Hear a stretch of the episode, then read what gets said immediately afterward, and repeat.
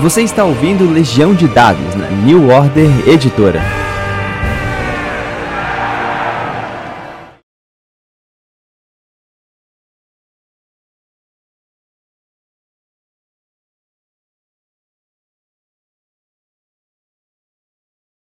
Saudações, mestres e jogadores! Meu nome é Pedro Borges e essa é Legião de Dados, seu intervalo da vida real para falar um pouco sobre RPG. Continuamos a nossa série de entrevistas com grandes convidados, com grandes autores nacionais, né? E hoje eu fico muito feliz porque é um dinossauro das antigas, igual a mim. Eu tô falando do Newton Ribeiro Rocha, mas vocês conhecem ele como Tio Nitro, né? Ele é professor de inglês com mestrado, trabalha, dá aula, tradução, roteiro, quadrinho, já teve banda de, de rock, tocando guitarra, vocal. Escreveu para as revistas Dragão Brasil e D20 Saga. É coautor do Mítica na época do D20. Autor do cenário Legião para Old Dragon. Ele também tem o Nitroblog, que é um dos mais antigos do país. E atualmente está desenvolvendo, não, já desenvolveu, né? Está divulgando o trabalho dele, que é o 2D6 World um sistema de código aberto, ainda sem editora, mas que já está disponível no Dungeon. Certinho com você, Tio Nitro? Beleza, tudo jóia. Muito obrigado aí pelo convite. Você sempre está trabalhando com um milhão de coisas ao mesmo tempo, né? A gente vai falar mais de 2D6 aqui, mas eu sei que você está fazendo também um bestiário para Legião. Quais são as outras coisas em paralelo que você pode contar pra gente? Ah, é, o, o bestiário do Legião já está pronto, já está na edição, já está na, na, na fase final, assim, provavelmente deve sair esse ano, ser bonitão. O livro de monstros de Legião, bem de fantasia sombria, um toque de horror. Então, se você curte Berserk, se curte Castlevania, você vai gostar dos monstros lá do Legião. É tudo muito, muito sombrio, né? É, esse deve sair esse ano, né? E uh, mais para frente a gente tem um. Agora saiu o 2D6 World. Eu tô trabalhando no Kalimba. Eu já fechei dois, dois projetos no Kalimba e também deve sair ou esse ano ou para o ano que vem. São dois projetos de meta do financiamento coletivo do Kalimba, que é um, um cenário de inspiração de fantasia africana é do, do Daniel Pirraça, né, que vai sair pela RPG Craftando. E, é, é, e eu tô fazendo também, ah, lembrei, eu tô agora eu tô fazendo uma aventura que vai pro, pro Orbe de Libra, que é um outro cenário que teve um financiamento co coletivo, que vai sair pela RPG Craftando, e eu tô fazendo uma aventura nesse cenário. Né? E estou trabalhando no meu projeto, que já tem uns três anos já, que era o, o projeto que eu peguei depois do Legião, que é um, um jogo, um, um jogo na ativista PBTA, né, 2D6 World, Powered by the Apocalypse, chamado Steam Runners, que é um jogo de steampunk pós-colonial, né? é um século XIX totalmente diferente do nosso, e que trabalha também a questão de transhumanismo, né? de, de, do que, que vem depois do ser humano, né? A, novas espécies que surgem nessa era do éter, que é um século XIX totalmente diferente, e é um jogo de mercenários, é um jogo de grupos de mercenários que é, cumprem missões com o objetivo de é, aposentar, ficar rico, né? Na, numa, numa, numa cidade steampunk, um inferno steampunk, assim. esse é o trabalho que a gente está fazendo agora. Verdíssimo. É. E são, pelo menos aí, eu já estou contando uns 3, 4 universos completamente diferentes, né? Uns dos outros. Ah, é. eu, eu gosto muito do trabalho do Pirraça, cara. O, o, o Kalimba é sensacional.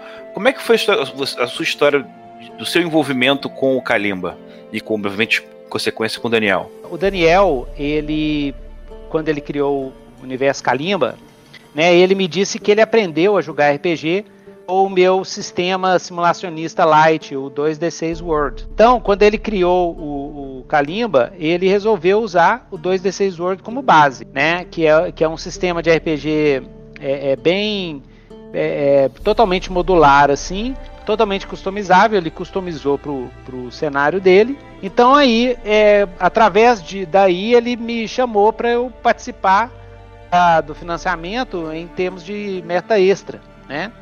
Aí ah, colocou lá um, um, conto que acabou virando uma noveleta assim bem grande e uma aventura que chama a Pirâmide Sombria de, de Oman O conto também chama assim, eu fiz o, o, o, a noveleta primeiro e depois eu fiz uma aventura com base no cenário todo que eu criei para a noveleta.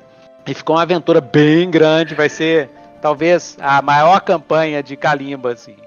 É, é um cenário bem interessante, para quem está escutando aí, é, é, pode conhecer, vocês podem até adquirir, é. né?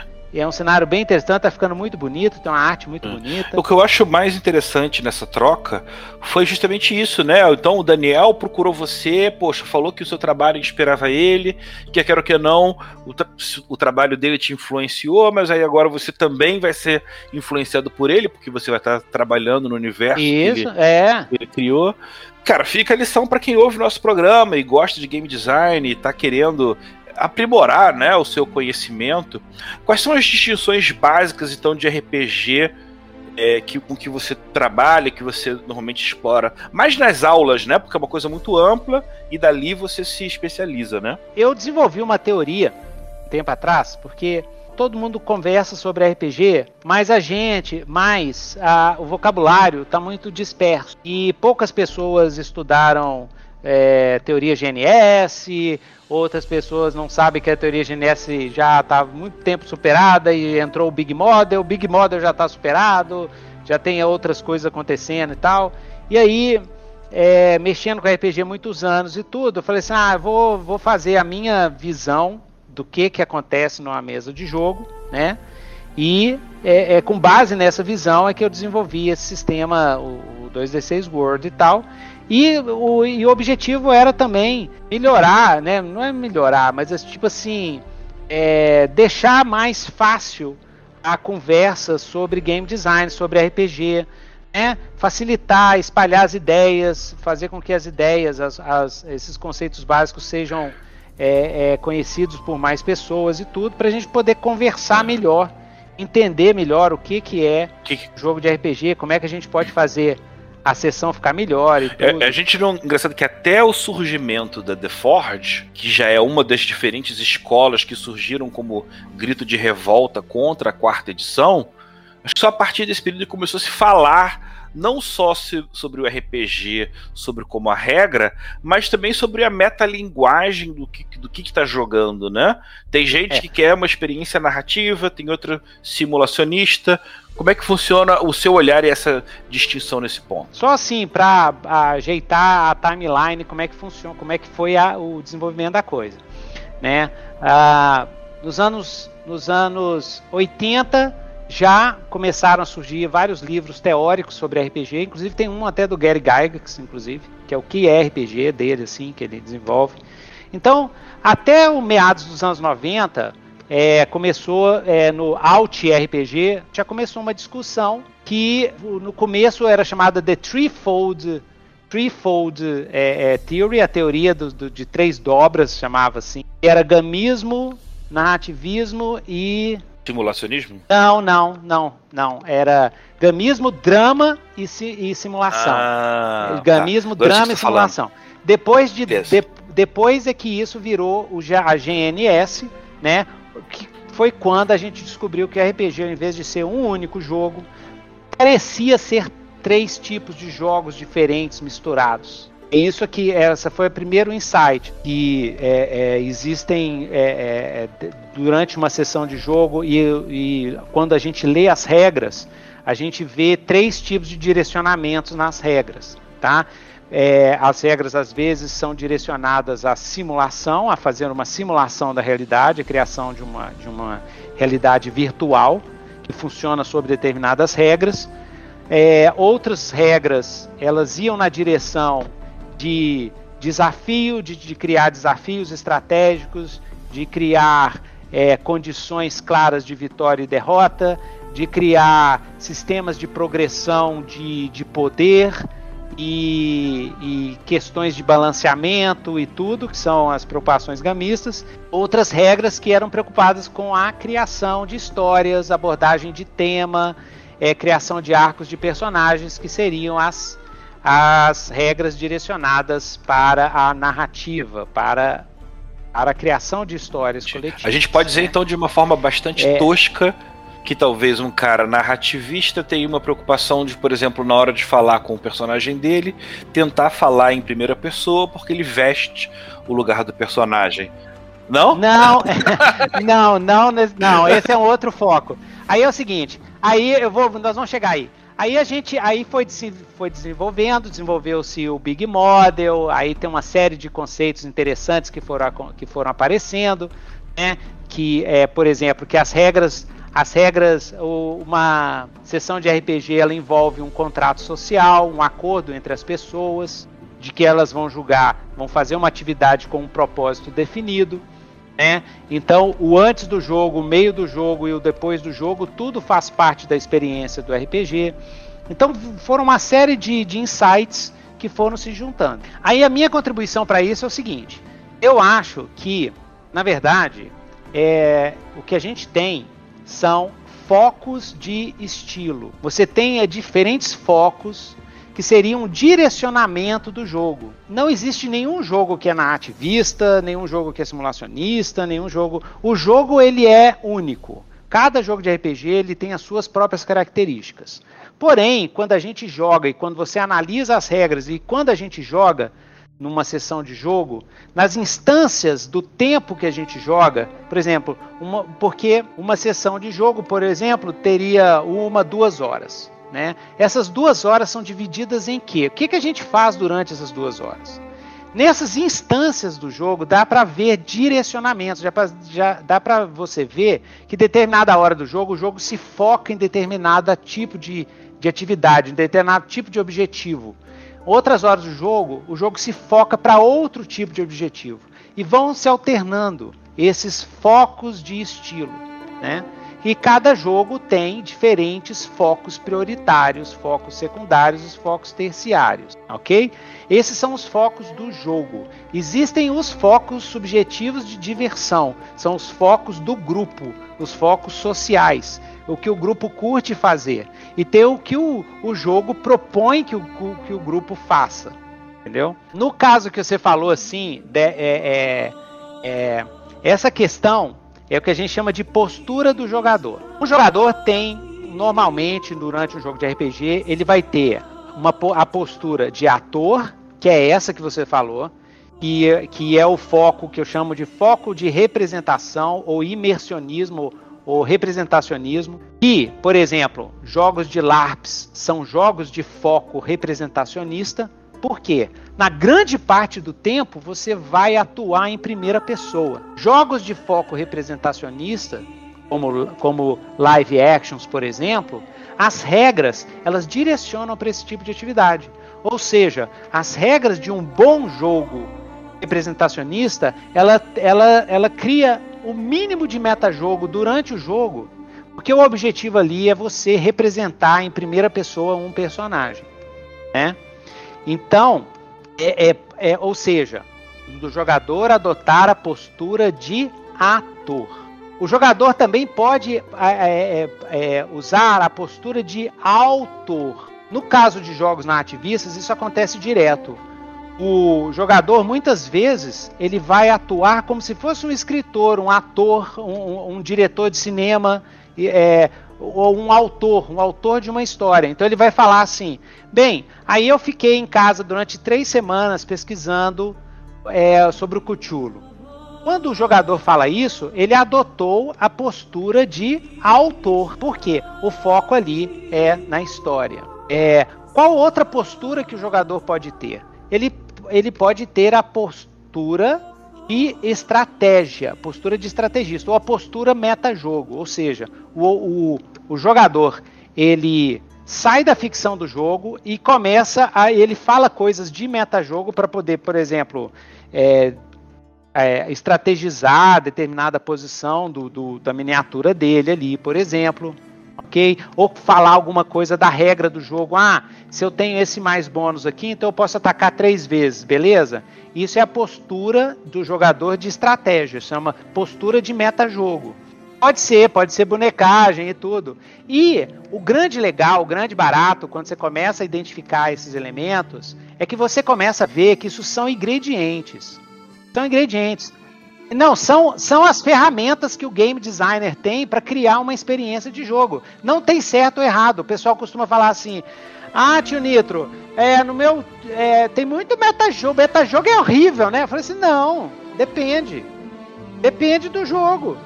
Eu, eu, gosto dessa discussão porque ela me relembra algumas conversas primordiais no RPG que eu acho que todo mundo já passou, como por exemplo ter o, o, jogador que gosta de interpretar na primeira pessoa. E às vezes tem outro jogador que ele é mais acanhado e aí ele joga na terceira pessoa porque ele quer incutir que o personagem dele fala muito melhor do que ele fala então ele acaba preferindo ter essa distinção, né?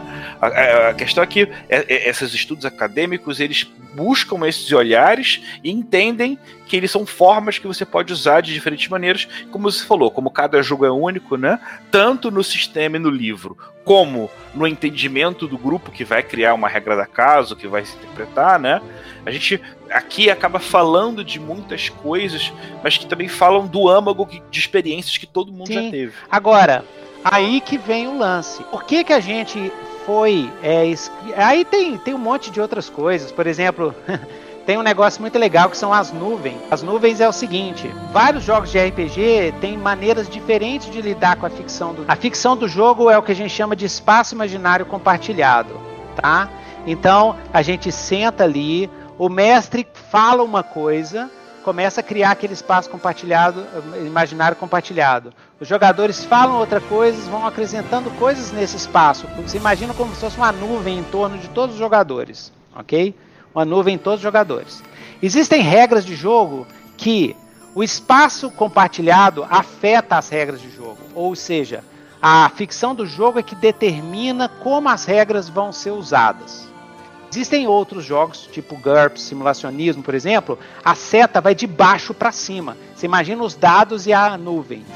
O, o que acontece com os dados uh, determina o que acontece na ficção do jogo. Nos PBTAs é o oposto. A ficção do jogo é que o uh, determina o que que vai, como aqueles dados vão ser interpretados. Então, no, no PBTA é de cima para baixo, depois de baixo para cima. No GURPS, no simulacionismo, é de baixo para cima.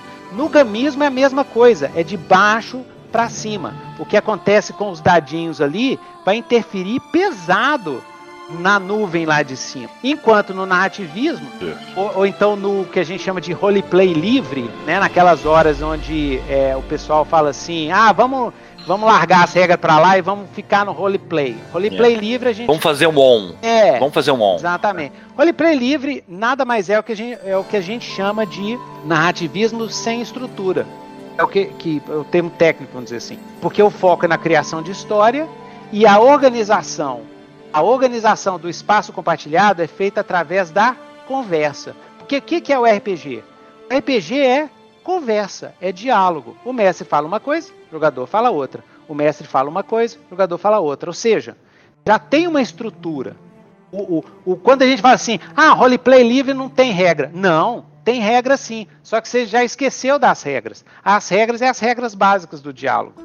Uma hora um fala, Outra hora o outro escuta, entende o que, que o outro falou e fala de volta. É porque, como essas regras a gente já está internalizado, a gente acha que o roleplay livre não tem regra, mas tem. Não, e, tem, e, fora, e as regras de interpretação clássica, né? Por exemplo, se você vai jogar com um personagem que é de tal região, você vai tentar falar com o sotaque daquele lugar, ou você vai interagir de, uma maneira mais, mais, mais torta nesse sentido, né? Exatamente. Aí é a ficção do jogo determinando o que acontece no jogo.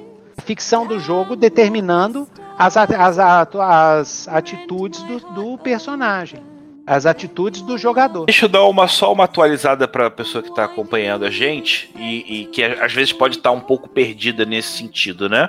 Por que, que a gente está falando de, uma, de narrativa de uma maneira tão fluida? Exatamente. Pode ter alguém que esteja ouvindo esse programa pensando assim, ué, mas não é só o mestre que narra? É, é a, a, toda a questão do, do surgimento do Powered by the Apocalypse vem justamente disso, de você convidar os jogadores a participarem da criação daquele universo entendendo que sempre quando ele está acrescentando uma coisa própria, ele mesmo vai ficar mais imerso e preso àquela narrativa, porque ele também é coautor do que está se desenvolvendo ali.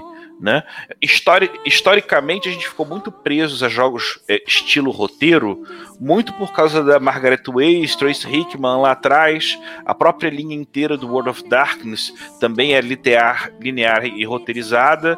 E aí eu acho que tanto o OSR quanto o PBTA resolveram quebrar essa, essa dinâmica, né? Então é tudo muito mais caótico, quer dizer, coisas imprevisíveis até para o mestre vão aparecer naquela sessão de jogo, mas todo mundo entendendo que tem um mesmo raciocínio comum e a história segue por um mesmo lado, os jogadores podem contribuir muito para isso.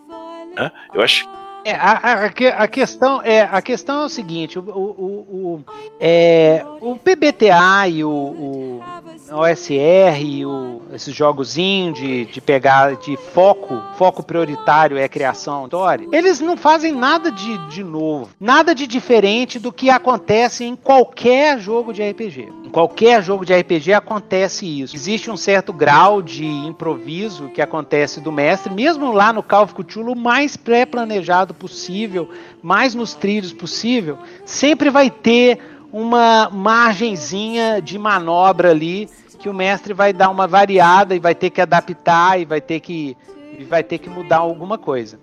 É, o que encaixar para a classe dos personagens no jogo, é, por aí o vai. o né? pessoal esquece muitas vezes, né? A turma que é muito assim pré-planejado e que né? Eu já tenho mestres já me falaram para mim, Newton, se eu não planejar, se eu não souber exatamente tudo que vai acontecer na sessão de jogo, eu não consigo mestrar, fico muito nervoso, não sei o quê. O que esse pessoal é, é, é, esquece é que a ficção do jogo, num jogo de RPG, ela é rei. Ela é rei. Então, se você tiver cuidado na construção da ficção do jogo, a própria ficção do jogo vai estabelecer os limites do que, que do, do das cenas da formatação das cenas. Tá? Ela já estabelece os níveis. É, é, a velha história, né? Quem não conhece Dungeon World fala assim: ah, mas então se eu posso criar, então meu personagem matou o dragão. Eu assim: não é assim. Não é assim, porque você vai estar numa conversa. Então a própria conversa vai estruturando. Se o seu personagem é o Cebolinha, você vai enfrentar o Galactus, você não vai dar um soco no Galactus. Porque a ficção do jogo já está determinado que você está jogando com o Cebolinha. Você vai chegar com o Galactus e falar assim, Galactus, ajuda a fazer um plano para enfrentar a Mônica, aí o Galactus vai descer assim, uh, quem é essa Mônica? É um planeta e tal. Você já está no, no jogo. A própria, a própria narrativa já estabelece os limites. Eu, porque eu sei porque tem muito mestre que fica com medo, né? Do roleplay livre e tal, né? E não é assim. Né? Pra quem jogar Dungeons Dragons também, é. É, e, e, e, gente, mais uma vez para destacar, essa leitura não é só para quem vai jogar PBTA, não é só para quem vai jogar 2D6 World.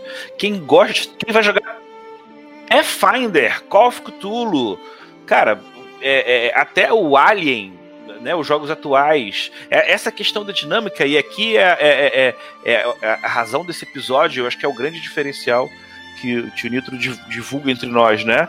É você quebrar um pouco esse paradigma da narrativa ficar fechada e contida no narrador para poder se espalhar entre os jogadores. É desafiador e perigoso para o narrador. A primeira resposta de todos os narradores vai ser essa, né? Eu vou sentir fora de controle, eu acho que vai dar problema, vai dar ruim. E aí, qual é a dica que você dá para esse cara? É, aí é o seguinte, aí, é o, aí, aí o sistema importa, tá? Então, o que eu falo pro pessoal é o jogo de RPG ele tem momentos onde o foco do jogo se vira para um determinado objetivo. Então, quando o seu jogo está focado em criar história, em construir história, a minha dica é o seguinte: foque em construir a história. E a história? Você vai ter que convencer os seus jogadores. Se você estiver jogando, vamos dizer, Dungeons Dragons, que 99% do pessoal joga. Se você está jogando Dungeons Dragons, mas você quer introduzir, você quer desenvolver a história, desenvolver o arco dos personagens, fazer aquele roleplay doido demais e tal, você tem que explicar para os jogadores que nesse momento, eles esquecerem todas aquelas regras lá do combate estratégico, aquelas de magia, não sei o que, e nós vamos trabalhar a narrativa. Eles têm que entender isso. Aí eles vão ficar livres, você vai ficar livre para vocês criarem um negócio massa, uma, uma cena doida demais e tal, que não tenha interferência de, de nível, porque fulano de tal é nível tal, outro é nível X, então isso aí não pode acontecer e não sei o que. Se os jogadores entenderem que vai ter essa alternância de, de que determinada hora você vai usar um determinado tipo de regra e outra hora você vai esquecer essas regras, vamos, vamos dar um, uma pausa nessas regras para desenvolver a narrativa, aí rola, dá para você usar várias técnicas lá do Dungeon World, do, do, do Power by the Apocalypse, dá para usar. Só que tem que ter essa disciplina. Por que, que eu falo isso? Porque eu passei 20 anos jogando, por exemplo, Dungeons Dragons, mas eu curto é construir história. Então o que que acontecia? Tinha sessão, a, a coisa estava tão boa, e eu falava assim, ai meu Deus, daqui a pouco vai começar um combate e isso aqui vai foder tudo. Então eu ficava fugindo. Eu, eu falava assim, vamos resolver esse combate assim, rola um dado aí, se der acima de 10, vocês ganharam. e aí tocava o bonde, entendeu? Não, e aquela. Muito, muito, e aí entra numa outra discussão interessante, né? É, é, o combate, ele pode ser. Na verdade, ele tende a ser uma barriga narrativa gigantesca, porque ele leva uma quantidade de tempo que é totalmente desproporcional. Você vai esfriar do assunto e da, e da fabulação estava sendo construída naquele momento, né?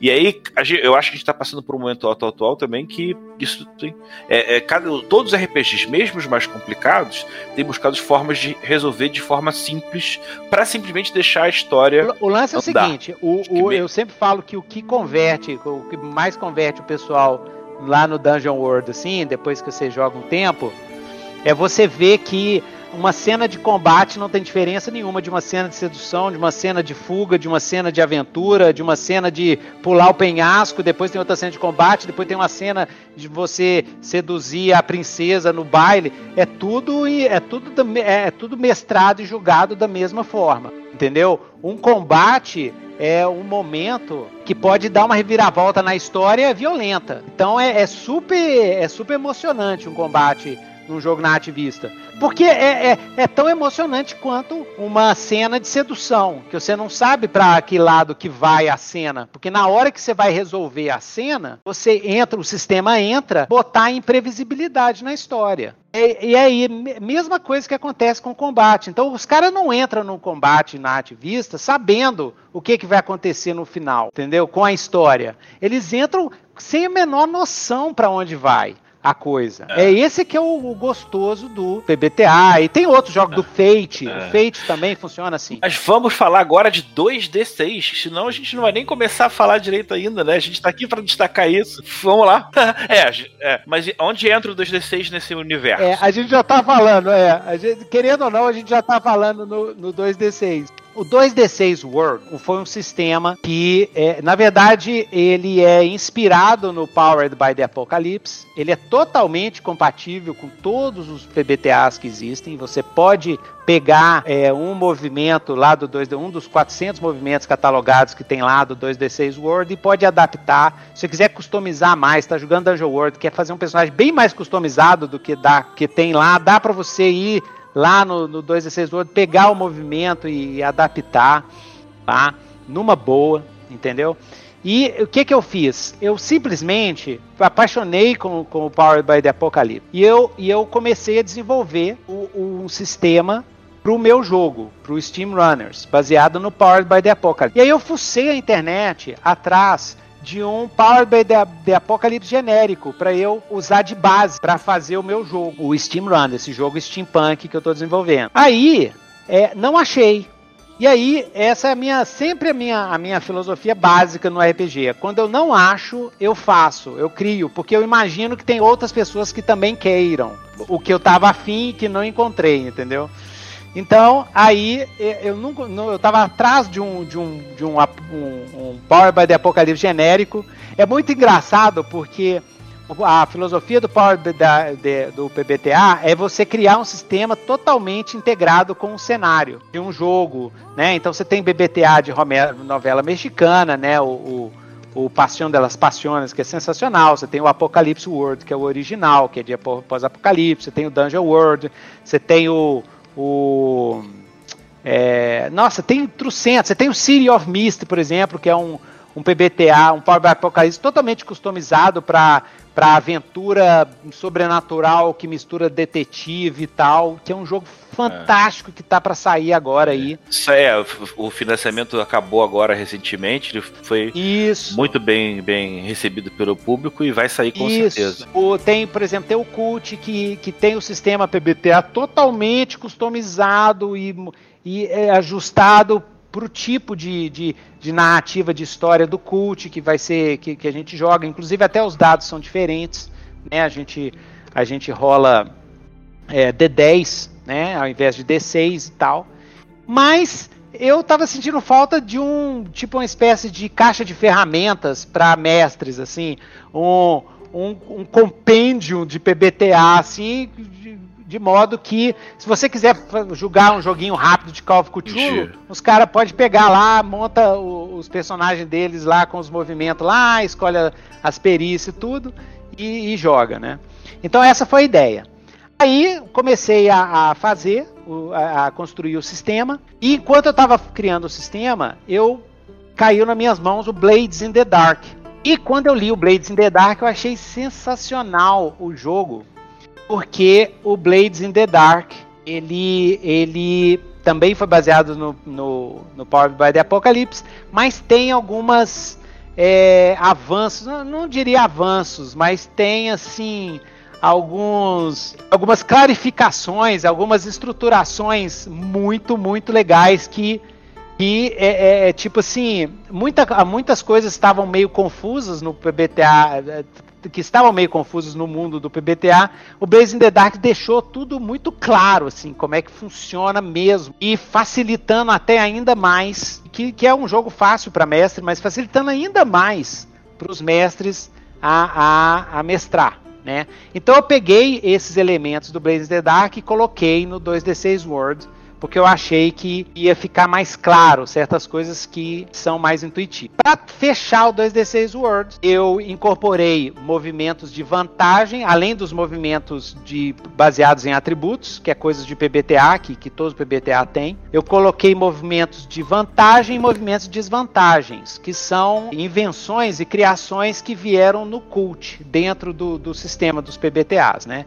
Vieram no cult. Além disso, na parte de mestre, eu introduzi os relógios de progressão, que já tinha no Apocalypse World, mas que foi melhor desenvolvido no Blades in the Dark, que, que é um, um sistema que, que ajuda. Não, o mestre não precisa usar, não, mas ajuda muito para você estruturar uma, uma sequência de cenas de que vão ficando cada vez mais piores, ou então para determinar um limite de tempo dentro de uma narrativa. Ah. né? Para poder. Uma coisa para dar sentimento de urgência, né? Para você entender. Que... Para dar sentimento de urgência, exatamente, para dar sentimento de urgência. Então é isso. O 2 World foi feito com isso. Eu só introduzi de mecânica nova, de assim que eu não vi em outros PBTAs, é a mecânica de perícias. Né? PBTA costuma não ter perícia. O que, que eu fiz? Mas os meus jogadores, pessoal que joga RPG genérico, adora perícia, porque rapidinho você cria um personagem absolutamente customizável usando perícia.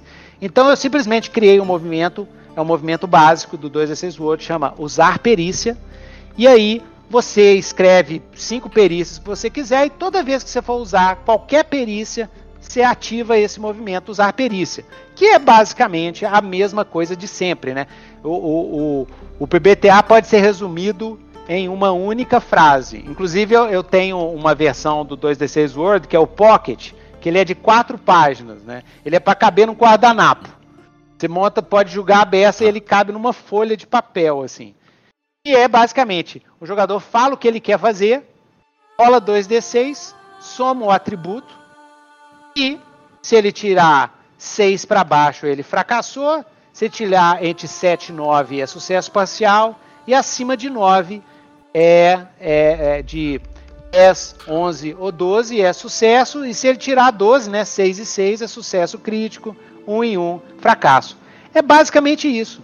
É, é só isso. O, o PBTA, Não. entendeu? Quem quiser, quem quiser agora baixar e dar uma olhada, é só no dungeonist.com, né? Dungeonist, então vai lá no meu site, pode ir lá no meu site também, o Nitro Dungeon, Puxa. RPG Blogs, pode baixar lá gratuito. Legal. Ou lá no, no e, e, já tem muita coisa, tem fichas, um monte de ficha, tem um monte de aventura, tem é, o Pocket, ah, ah o 2 6 Words também tem regra para solo, que eu tenho, eu fiz um sistema, é, é um módulo do 2D6 World chamado 2D6 Solo. Eu tinha feito um, um, um sistema chamado 2D10 Solo, aí eu adaptei para 2D6 para ficar tudo só com dado de 6 faces. Então ele também tem um sistema solo, você pode jogar é, PBTA sozinho, né? Com o 2D6, fantástico, que é uma série de, de tabelas. A, a, outra coisa, né? O 2D6 Word, para quem conhece PBTA, é que o 2D6 Word ele é todo customizável, mas eu deixei ele com seis atributos, é, os seis atributos clássicos, tá? Que é porque para ele ser bem acessível a qualquer pessoa. Isso. Então tem lá força, destreza, constituição. É, ao invés é. de sabedoria, usei percepção, porque é mais acessível é. ainda. E carisma. Isso. Entendeu? Então, é. Acho que passou da hora de querer, da gente querer reinventar a roda, né? Vamos pegar a estrutura básica que todo mundo já tem divididinho Exatamente. na cabeça, muda o nome por uma questão estilística, né? Cara, pô, sensacional. A gente pode continuar falando horas, mas a gente precisa dar um, um fechamento por enquanto. É, já passamos então o canal, quem quiser, no blog do Tianitro, ou então no Dungeonist, para poder continuar tendo essa conversa. Quais são os outros canais de comunicação? Dá um último recadinho aí. Beleza! Então vocês podem é, visite lá o Nitro Dungeon Blog, que é só digitar no Google, é, vocês vão encontrar. Lá no, no YouTube eu tenho o canal Newton Nitro, que tem muito material, tá? Muita, muita dica para mestre, muita sessão de jogo, né? A gente, a gente joga de 15 em 15 dias ao vivo, na, no domingo, de 6 até as 10, 11 horas da noite. Então, quem quiser assistir as nossas partidas ao vivo, né? atualmente a gente está jogando 2D6 World. A gente terminou uma campanha de Apocalipse World, tem, tem Cult lá, tem muita campanha de Old Dragon também, mais antiga. Vocês podem assistir. E é isso aí, vocês podem me seguir no Facebook, Newton Nitro, no Twitter, lá no, no Instagram. E qualquer pergunta, ah, eu tenho uma, uma comunidade de 2D6 World no Telegram também, é só mandar mensagem. Qualquer coisa, galera, pode entrar em contato, sou super acessível, pode mandar e-mail que nós respondemos. É, eu é acho aí. que o, o, o, legal do mercado nacional é isso, cara, o poder ter essa, essa, o contato com o autor, todo mundo é acessível. Você vê a história do Daniel Pirraça com, com o Nitro, poxa, o próprio Jefferson Neves acabou fazendo o Beauregard, que conversou comigo antes em relação ao Crônicas. Esse tipo de contato ele é muito saudável, você não pode se fechar nem só num sistema, nem só num livro, porque o legal é que o RPG ele é tão multifacetado, isso não pode deixar de ser aproveitado. Exatamente. Eu agradeço eu agradeço, poxa, valeu mesmo, Nilton, pela presença. Você que acompanhou a gente até aqui agora. Cara, um abraço muito forte. Já já a gente conversa mais. Tudo de bom. Muito obrigado pelo convite, pessoal. E vamos jogar RPG, porque RPG é doido demais. Você ouviu Legião de Dados na New Order Editora. Esse programa foi gravado e editado por Barcelos Taverneiro, diretamente da Taverna do Arcano.